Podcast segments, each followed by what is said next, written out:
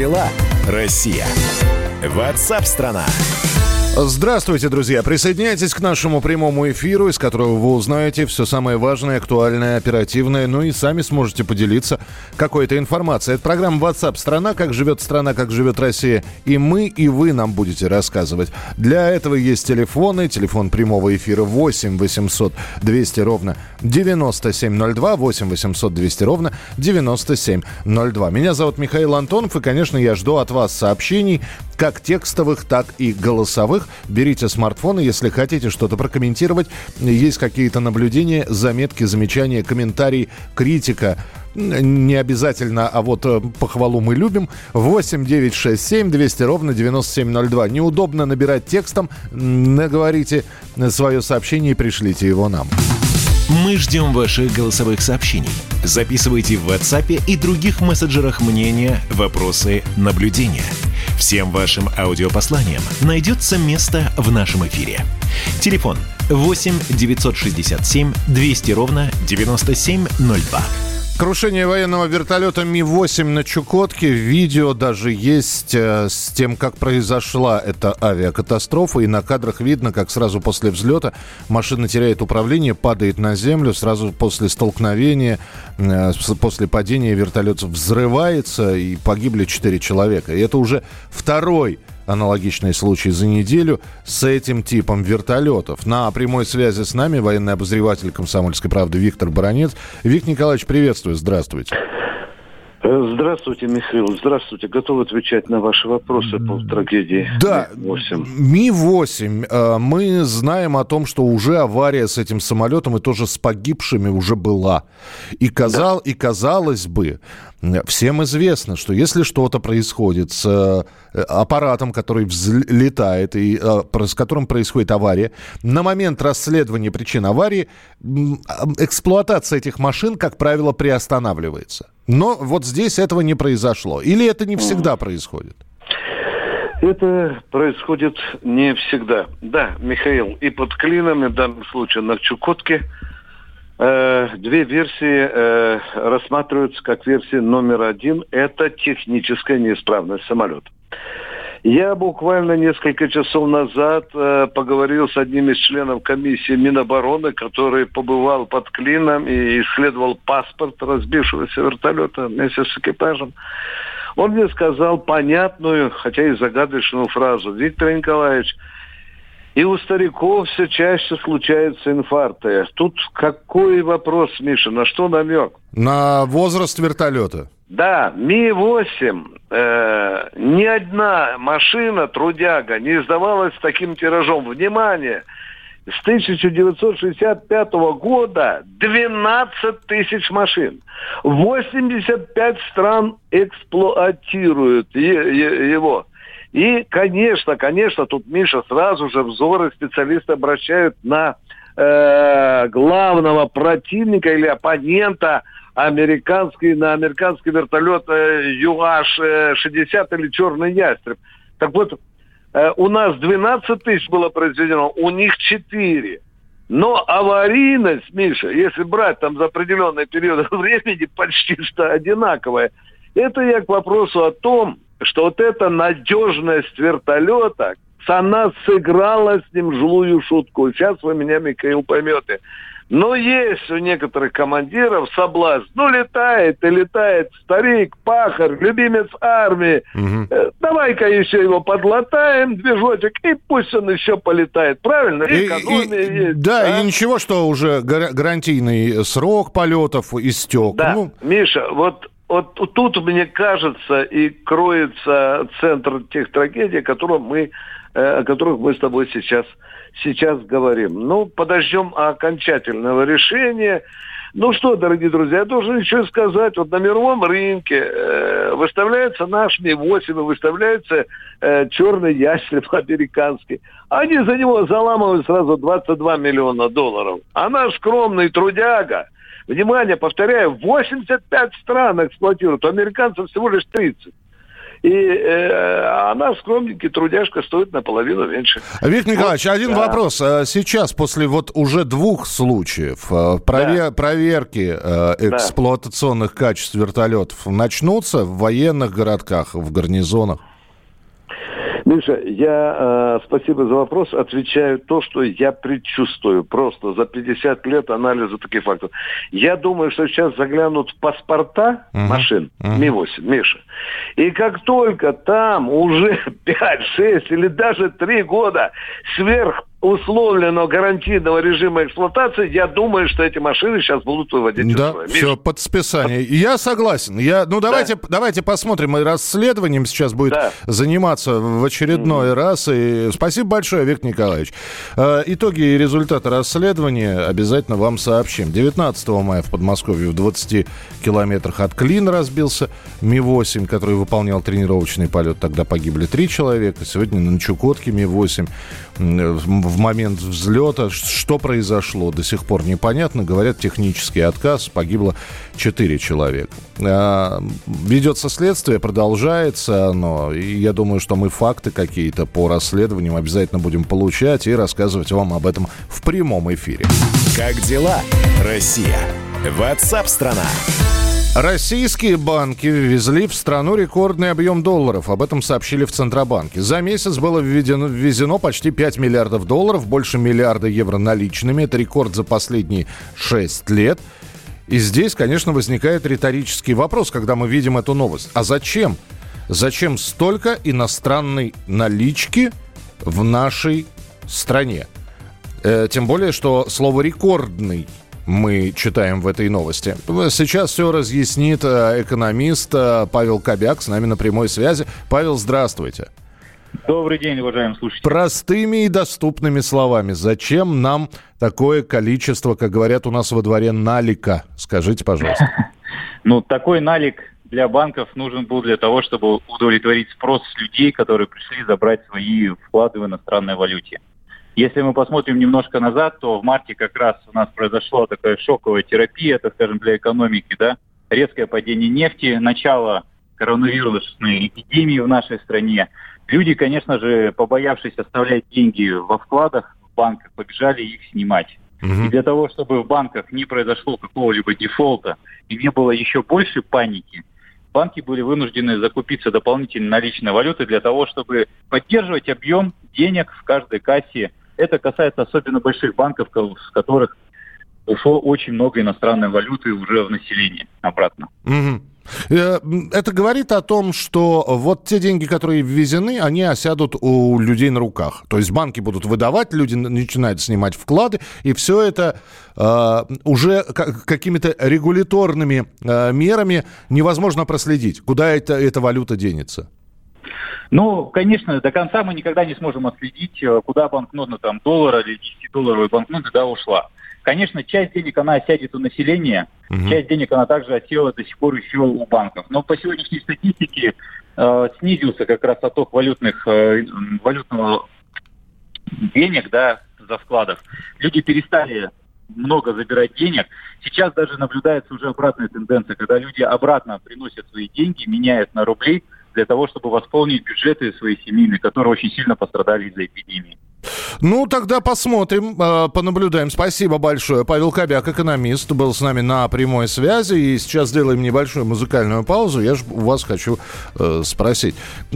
Снова традиционно, э, заодно и проверим, как наш мессенджер работает. Плюсики и минусики. Плюсик, если вы за последние два месяца забрали свой вклад в банке. Минусик, если по-прежнему ваш вклад, может он и небольшой, но он лежит. И это вот, я не знаю, как говорится, на черный день.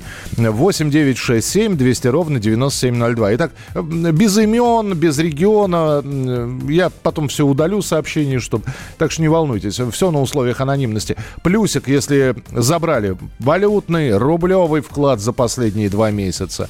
Не полностью, хотя бы часть. И минусик, если все лежит по-прежнему в банках. 8 9 6 7 200 ровно 9702.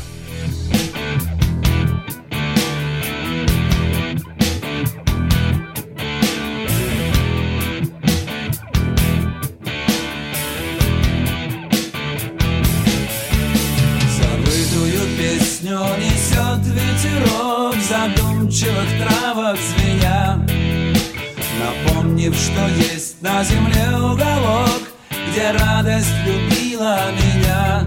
Боже, как давно это было Помнит только мутной реки вода. Время, когда радость меня любила Больше не вернусь ни за что никогда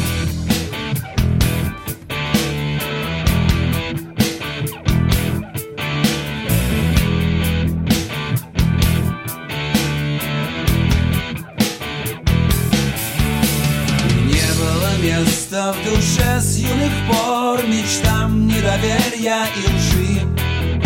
Влюбленного сердца всевидящий взор Мне верой и правдой служил. Боже, как давно это было Помнит только мутной реки вода. Время, когда радость меня любила Больше не вернуть ни за что никогда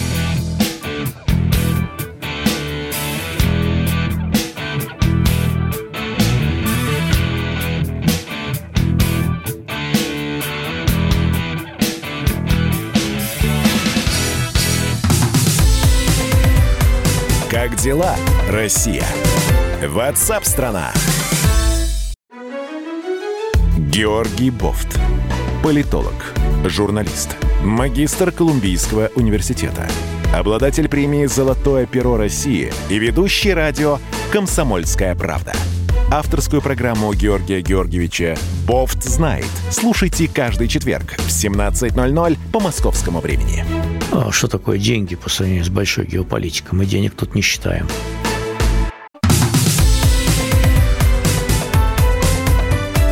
Как дела, Россия? Ватсап-страна!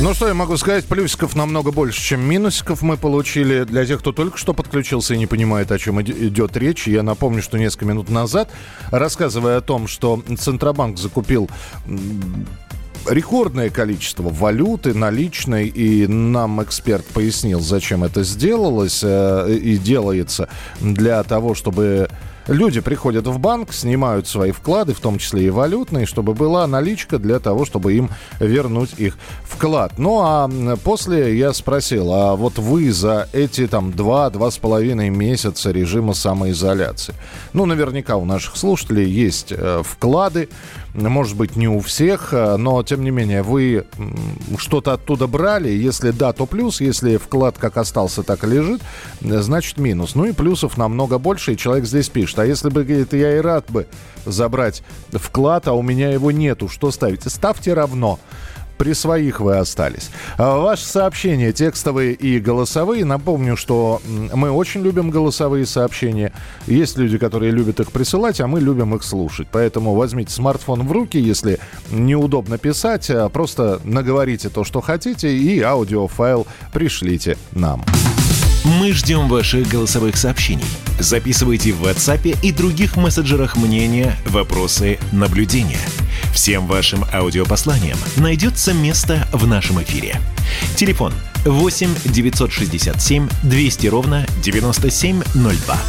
Отправимся с вами на Дальний Восток. Там тоже приступили к первому этапу снятия ограничительных мер. Это стало возможным после того, как в этом регионе коэффициент заболеваемости коронавирусом на протяжении недели держался ниже единицы. И что сейчас происходит в Приморье, во Владивостоке, расскажет наш корреспондент.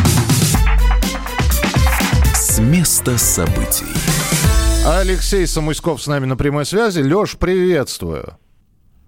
Да, добрый, доброе утро и добрый вечер, дорогие радиослушатели. Да, добрый вечер для Дальнего Востока, угу. добрый день для нас. Э, скажи, что разрешат теперь? Первый этап, э, потому что явно, что разрешат не все. Чем порадуете? Ну, да, действительно, разрешат не все, разрешат пока только работу парикмахерских, салонов красоты, химчистки, там еще в дополнение идет ателье, ремонтные мастерские – и довольно-таки интересный момент. Э, предприниматели, у которых есть помещение, которое э, не превышает 400 квадратов, так. Э, там тоже разрешается теперь торговля, но должна быть норма. Один человек на 4 квадратных метра.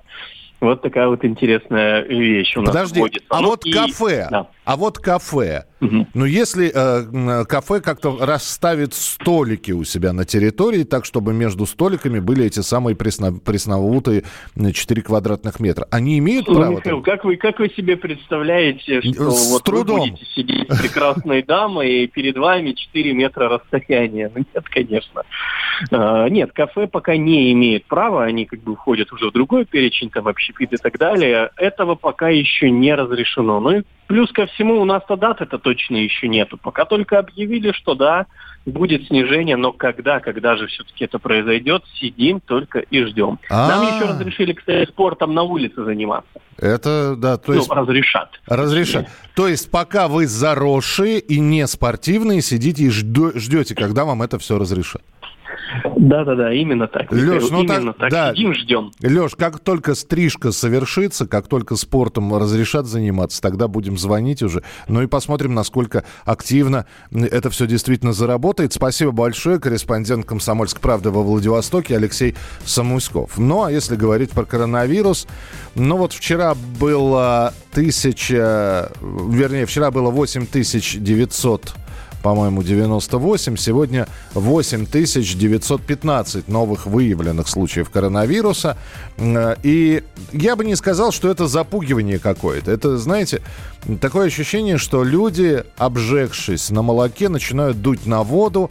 И руководитель программы Всемирной организации здравоохранения по чрезвычайным ситуациям Майк Райан говорит, что мир сейчас находится в середине первой волны пандемии коронавируса. Ряд стран смогли сдержать распространение болезни. Между тем сохраняется риск нового пика заболеваемости. Э, Сейчас э, особое внимание ВОЗ уделяет Латинской Америке. На прямой связи со студией заведующий лабораторией геномной инженерии МФТИ, вирусолог и иммунолог Павел Волчков. Павел Юрьевич, приветствую, здравствуйте. Здравствуйте. Вам не кажется, что вот эти вот все разговоры про вторую волну, про предупреждение, вот это вот, э, друзья мои, еще ничего не закончилось, это не что иное, как э, попытка сдержать народ, который засиделся дома от массового выхода на улицу, от э, снятия всех ограничительных мер, а на самом деле вторая волна не настолько страшна. Ну, тут э, абсолютно абстрактное, в общем-то, определение этой второй волны. То есть, э, видимо, мы э, ориентируемся на эти статистические взлеты и падения э, результатов тестирования. А, Вот. И второй волной, видимо, называем а, взлет возможный после полного падения, ну там до условного нуля или какого-то минимума. А, Я думаю, что ну, ну, мы с вами уже общались на эту тему, что вот э, распространение коронавируса идет, идет планомерно. А действительно, э, самоизоляция э, и карантины повлияли на скорость распространения, но тем не менее, вот оно постепенно в тлеющем таком режиме распространяется. У нас появились все-таки данные о- о- о массовом тестировании на антитела, и мы примерно понимаем, какая доля людей переболела на данный момент точно, то есть развила иммунный ответ и есть антитела. К сожалению, наличие или отсутствие антител не всегда а, показатель однозначный того, что человек действительно переболел COVID-19. А, Дело в том, что если а, человек болел бессимптомно достаточно короткий промежуток времени, то антитела у него в значном, значимом количестве выработаны не будут. То есть Мгм. вот мы сейчас примерно знаем, там в разных странах померили массово антитела в разных популяциях, и в том числе на севере Италии, где была, конечно, а, одна из самых таких свирепствующих инфекций, там вот порядка 12-15 ну, там, где-то в отдельных реги- регионах до 20% людей переболело. А о чем это говорит? Это а, а, мы смело можем сказать, что вот сейчас доля, ну и опять же, по данным мэрии Москвы, компании, там, не буду ее называть, которая тестирует на COVID-19 на антитела, говорят, что в Москве в среднем там 14-15% а, людей уже имеют антитела, значит переболели COVID-19 какая доля имеет а, эти антитела или там имеет иммунный ответ, ну, в общем, то, что невозможно протестировать тестом, но я добавил бы еще смело процентов 5-10, хотя это, эту цифру действительно сейчас очень сложно определить. То есть я к чему это говорю, что э, мы действительно перебаливаем, и э, если мы так, такая тенденция, те самые 8 тысяч, которые мы сегодня озвучили, но новые инфицированных людей, будет продолжать держаться, то, скорее всего, ну вот мы к осени точно уже, в общем-то, выражаясь метафорой выжженной травы, сожжем всю траву, в общем-то. У нас больше некому будет перебаливать. Да, спасибо большое, да, до осени бы дотянуть, а там, вот, и тем не менее, да, Павел Волчков, э, мы услышали мы его, заведующий лабораторией геномной инженерии, МФТИ, вирусолог и иммунолог. Ну, кто-то говорит, до осени, вот как наш эксперт. Кто-то говорит, что вот сейчас солнышко пригреет, лето. Э, друзья, ну, страны показывают, э, страны с жарким климатом, где и солнышко очень много, и ультрафиолета достаточно, что и там COVID-19, э, знаете, от солнышка не исчезает вот, а наоборот как-то к нему приспосабливается. В общем, следим за количеством выявленных, следим за тем, какое количество людей выздоравливает. Сейчас э, в очередной раз сказали, что за сутки в России полностью выздоровел 12 331 человек. И, к сожалению, э, летальность по-прежнему остается высокой. 174 случая, когда коронавирус закончился, болезнь коронавируса закончилась смертью человека. Мы продолжим через несколько минут о том, как ураган на Урале побушевал. Э, расскажем обязательно в программе WhatsApp страна. Ждем ваших сообщений 8967 200 ровно 9702.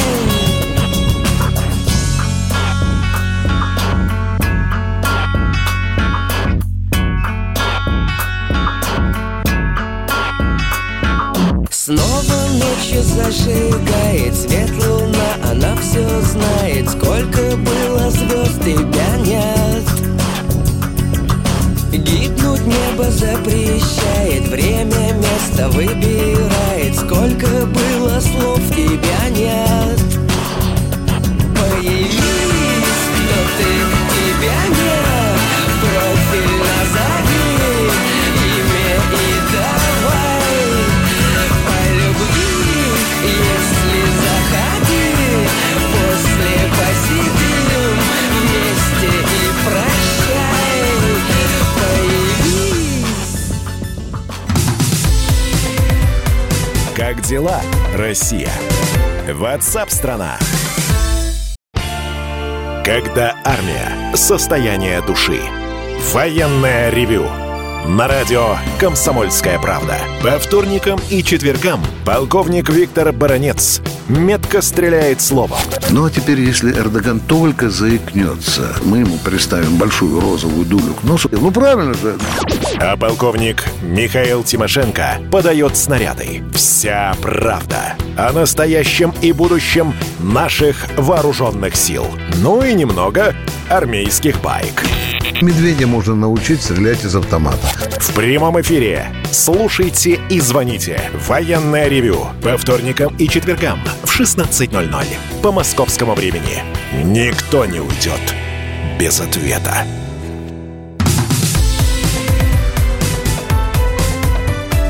Как дела, Россия? Ватсап-страна! Ревела буря, гром гремел. Если посмотреть, как все это происходило в Свердловской области, э, ну, в общем, фотографии, конечно, Поражают воображение. Жертвами урагана в Свердловской области стали 4 человека. Почти 30 тысяч человек остаются без электричества, а энергетики продолжают восстанавливать сети. Э, Я напомню, это программа WhatsApp «Страна». Мы работаем в прямом эфире. Нас слушают на Урале. Вы можете своими ощущениями и впечатлениями поделиться. 8 9 6 7 200 ровно 9702. Накануне погулял шквалистый ветер до 28 метров в секунду и пострадали от урагана 120 населенных пунктов. На прямой связи со студией корреспондент «Комсомольской правды» Олег Галимов. Дорогая редакция. Олег, приветствую. Добрый день. Насколько все было разрушительно? Потому что я понимаю, что на фотографии попали самые такие показательные кадры, сломанные деревья, там перевернутое что-то, э, чуть ли не сорванные крыши э, с э, домов пригородных. Э, что сейчас на самом деле происходит? Ну, если честно, ураган действительно был э, разрушительный, но вот длился от силы час, может быть, полтора. Да, действительно, порывы ветра достигали там 30-35 метров в секунду. А мы сидели, собственно, все редакции у себя в офисе, даже как-то э, будучи защищенными, не совсем понимали, да, что, насколько масштабные будут разрушения. Потом уже выглянули э, на улицу, когда небо стало ясное, смотрим о, в соседнем парке уже все, все ветки деревьев побросало а, на проезжую часть. То есть э, уже сообщалось о пяти пробитых линиях передач. Мгм. В некоторых районах, э, некоторые районы спальные остались без трамваев, без троллейбусов. А, Поэтому даже сложно было догадаться, что, ну, насколько вообще все это серьезно. И, к сожалению, уже ближе к, к позднему вечеру стали появляться первые, первые сводки от Следственного комитета. Сначала сообщили о том, что в Октябрьском районе упал кран, погиб крановщик. Затем в Воронили, э, создание административного, где располагается отделение банка, снесло крышу и просто огромное количество металла а, буквально раздавило про- случайного прохожего. Слушай, но Вот так. здесь, Олег, э, здесь возникает самый главный вопрос. А вы были предупреждены? Пришла ли смс-очка от МЧС? Да, Что да. Все было? Я больше скажу, были и смс от МЧС были, и «Комсомольская правда» э, два, на протяжении двух дней подряд сообщала э, и заранее, и в день, собственно, урагана о том, что э, а, всё- не, не приблизится непогода, и, собственно, мы публиковали э, перечень советов от спасателей, Мгм. среди которых, естественно, что если непогода застала вас на улице, то прячьтесь э, в зданиях и не стойте у деревьев или у как- каких-либо высоких конструкций. Когда все Вот. восстановят? Когда говорят, когда свет у людей появится? Слушайте, ну да, сейчас вот мы видели свежие фотографии от нашего главка МЧС. Э, Спасатели работают, то есть восстанавливают э, там, и- и электрики ЛЭП восстанавливают, и балконы пострадавшие. Ну, я надеюсь, что в течение суток э, уже на- у нас не останется в регионе людей, у которых не будет электричества. Ну, вот пока что так. Понятно. Олег, спасибо большое. Олег Галимов э, был с нами на прямой связи. Корреспондент «Комсомольской правды» Екатеринбург. Ну вот говорим про ураган в Свердловской области. Как дела, Россия? Ватсап-страна! Ну вот ураган пошумел, как Олег сказал, там полтора-два часа, а потом отправился куда-то. И здесь возникает вопрос, где теперь ждать шквалистых порывов ветра, непогоду и прочее, прочее, прочее. Про Урал-то мы поговорили, а вот что будет с погодой в центральной России, мы сейчас с синоптиками будем разговаривать. Я же напомню, что те, кто живет в Екатеринбурге, в Свердловской области, те, кто наблюдал за этой непогодой, можете написать, опять же, нам, жителям, которые находятся вдалеке от Урала. Просто интересно, насколько регулярно такие вещи происходят. Ну и является ли это чем-то из ряда вон выходящим? Будут ли подобные явления и в дальнейшем спро... что вообще будет с погодой в Центральной России? Спросим у ведущего метеоролога гидромедцентра Марины Макаровой. Марина Евгеньевна, здравствуйте, приветствую. А, Добрый день, добрый день. Э, Первый вопрос, а куда ушел этот шквалистый ветер и ураган с Урала? Он в, в какую сторону направился? А, Циклон и атмосферный фронт, которые образуют эту погодную систему, они смещаются в восточном направлении и сейчас уже находятся вот в районе э, Кемеровской области, Новосибирской и приближаются к Красноярскому краю. И здесь по прогнозам, да, ожидается ухудшение погоды. То есть жара уходит, э, как вы знаете, обычно, да, под э, грозовые разряды, которые сопровождаются и сильными дождями и шквалистым усилением ветра, но очень редко достигающими до ураганной силы. А ураган, я напомню, называется э, ветер со скоростью от 33 метров в секунду и выше. А, То, что 25 метров в секунду, это шторм, сильный шторм. Ну, вот такие градации есть, конечно, наверное, обычным людям это не э, так важно, сколько знать ну, о последствиях, которые может вызвать такой сильный ветер. Это да, мы об этом как раз рассказываем, но тем не менее вот удивительная сейчас ситуация, ну, по крайней мере, я не знаю, как сейчас, А сейчас, по-моему, погода выравнивается, а вот еще там пару дней назад э, жара в Сибири, в Новосибирск, э, э, очень жаркая погода, Красноярск, смотришь, там люди с голым торсом ходят, и замерзающая Да. Моск- Москва. Что нас ожидает на этой неделе, скажите, пожалуйста? А В Москве повышение температуры, повышение температуры до майских значений, приближение ее к норме. А, Ну вот вчера, наверное, первый такой теплый день был, было 19 градусов, А, но и все равно среднесуточная температура отставала от нормы на пару градусов. И есть, да, надежда, что она все-таки догонит э, климатическую норму, и все равно погода остается неустойчивой, температура продолжает э, э, совершать колебания. Интервал небольшой, но он около и ниже нормы, наверное, вот так правильно его. То есть и эту неделю нам, нам примерно с такими качелями и жить, да? А, Но небольшой интервал, пугаться не надо. Для мая это, в общем-то, обычная погода, будут дожди. А, Неустойчивая погода и модели тоже прогностические пока работают неустойчиво. А, Вот э, пару дней назад ждали такие существенные дожди в среду, сейчас они уже в меньшей интенсивности, но зато в пятницу дожди будут посильнее, они будут связаны с циклоном, который выйдет с юго-запада, вот насколько он у нас задержится, а плотные облака не делают ночи более теплыми, зато дни становятся более прохладными. Вот нужно постоянно уточнять прогнозы, следить за ними и следить э, за теми, может быть, э, ну, выбросами, какими-то э, достижениями элементов погоды, ну, если не опасных критериев, но неблагоприятных, э, ну, нужно знать, летом это бывает, это и волны жары, и похолодания, которые сопровождаются как раз вот ливни- ливнями, грозами, местами с градом и шквалистыми усилениями ветра. Нужно об этом помнить, о том, что и пожарная опасность для лета характерна. Ну вот именно Сильные поэтому... паводкам да. приводят. Именно поэтому, Мария Марина Евгеньевна, вам и звоним. Спасибо большое за комментарий. Так что э, ус- услышали, куда идет э, шквалистый ветер, куда это э, а- отправилась э, с Сибири. Это не по- с Урала это не погода, отправилась в сторону Сибири. Марина Макарова была с нами на прямой связи, ведущий метеор- метеоролог гидрометцентра. 8 9 6 7 200 ровно 9702. Это ваше сообщение. Смотрю голосовые, присылайте. Спасибо большое. Сейчас все послушаем, все посмотрим.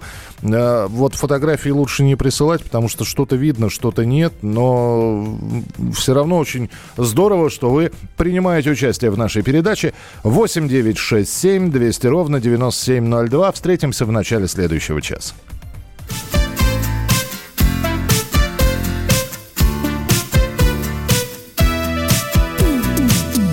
Тихо лужи покрывает лед Помнишь, мы с тобою Целовались ночи напролет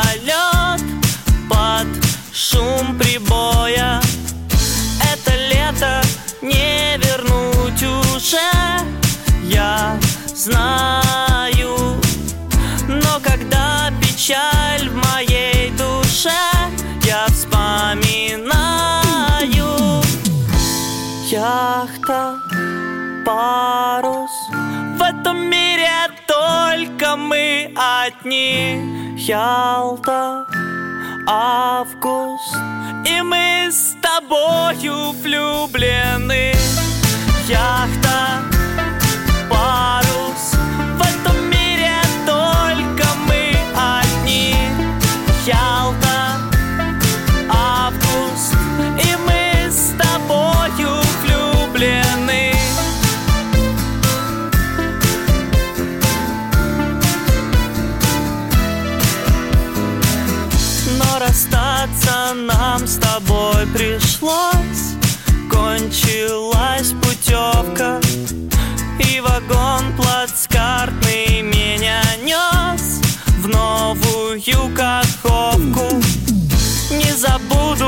ночи при луне И твою улыбку. Ты открытку подарила мне а на той открытке яхта, парус. В этом мире только мы одни. Ялта, август Давным-давно в далекой-далекой галактике Я просыпаюсь Ein, zwei, Polizei. Крошка моя, я по тебе скучаю И Сережа тоже. Мы с первого класса вместе.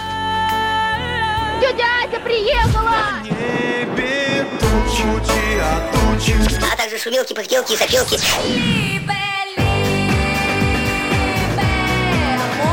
Это не ностальгия, у нас просто память хорошая. Мы услышали одну фразу или песню, почувствовали вкус, который мы называем вкусом детства, уловили запах и тут же мысленно перенеслись на несколько лет назад. По выходным я, Михаил Антонов, на радио «Комсомольская правда» вспоминаю вместе с вами, как это было в программе «Дежавю» в 11 часов вечера по Москве каждую субботу и каждое воскресенье. Hasta la vista, baby.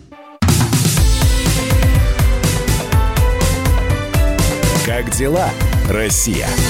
Ватсап-страна!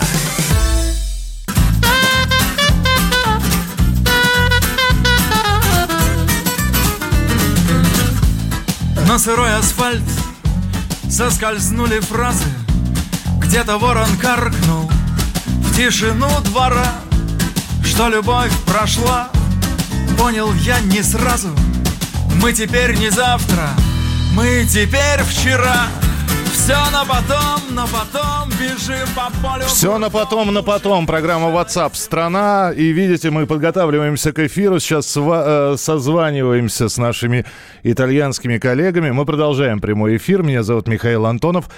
Здравствуйте.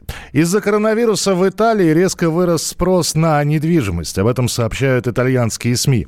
По их данным, в марте и в первой половине апреля приезжие чаще интересуются объектами в Ломбардии. Это регион Италии, который больше всего пострадал от пандемии. И риэлторы уверены, многие рассчитывают на падение стоимости недвижимости в указанной зоне. Вопрос только в том, будут ли люди покупать дома за границей.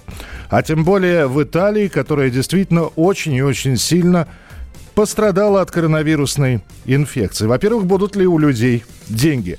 А во-вторых, захотят ли они ехать в тот регион, который совсем недавно бил все рекорды по количеству заболевших и по количеству людей, которые скончались от коронавирусной инфекции. И вот о том, как Италия сейчас, во-первых, выходит из пандемии коронавируса, во-вторых, как она собирается, ну, с курортным сезоном понятно, что ничего не понятно. А вот насколько может недвижимость в Италии э, подешеветь и насколько это может быть интересно другим э, людям из других стран, об этом в нашем эфире расскажем через пару секунд. Дорогая редакция. Наш собственный корреспондент «Комсомольской правды» в Италии Татьяна Огнева-Сальвони с нами на прямой связи. Таня, привет. Таня, Таня, Таня. Алло, Да. алло, пропал. А, Добро, бонжорно. Бонжорно. Таня, м, ты не поверишь, мы про недвижимость сейчас. То есть мы совсем недавно звонили и говорили о том, как тяжело в Италии переживали коронавирусную инфекцию, а сейчас уже говорим о том, что резко вырос спрос на недвижимость. То есть люди перестали бояться. Говорят, цена упала, чуть ли не до минимальных значений. И самое время сейчас присматривать себе, как один А, известный телеведущий уже самом- присмотрел что-то в Италии. Вот, тоже взять и присмотреть для себя что-то.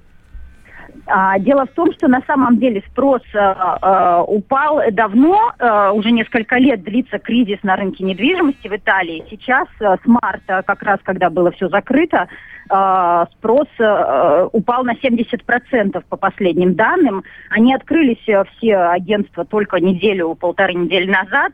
Еще не все открылись, потому что ну, они должны обеспечить э, на входе гель, маски, эти перчатки и так далее. И сначала они должны запастись этим всем вот этим для того, чтобы просто запускать людей в свои агентства.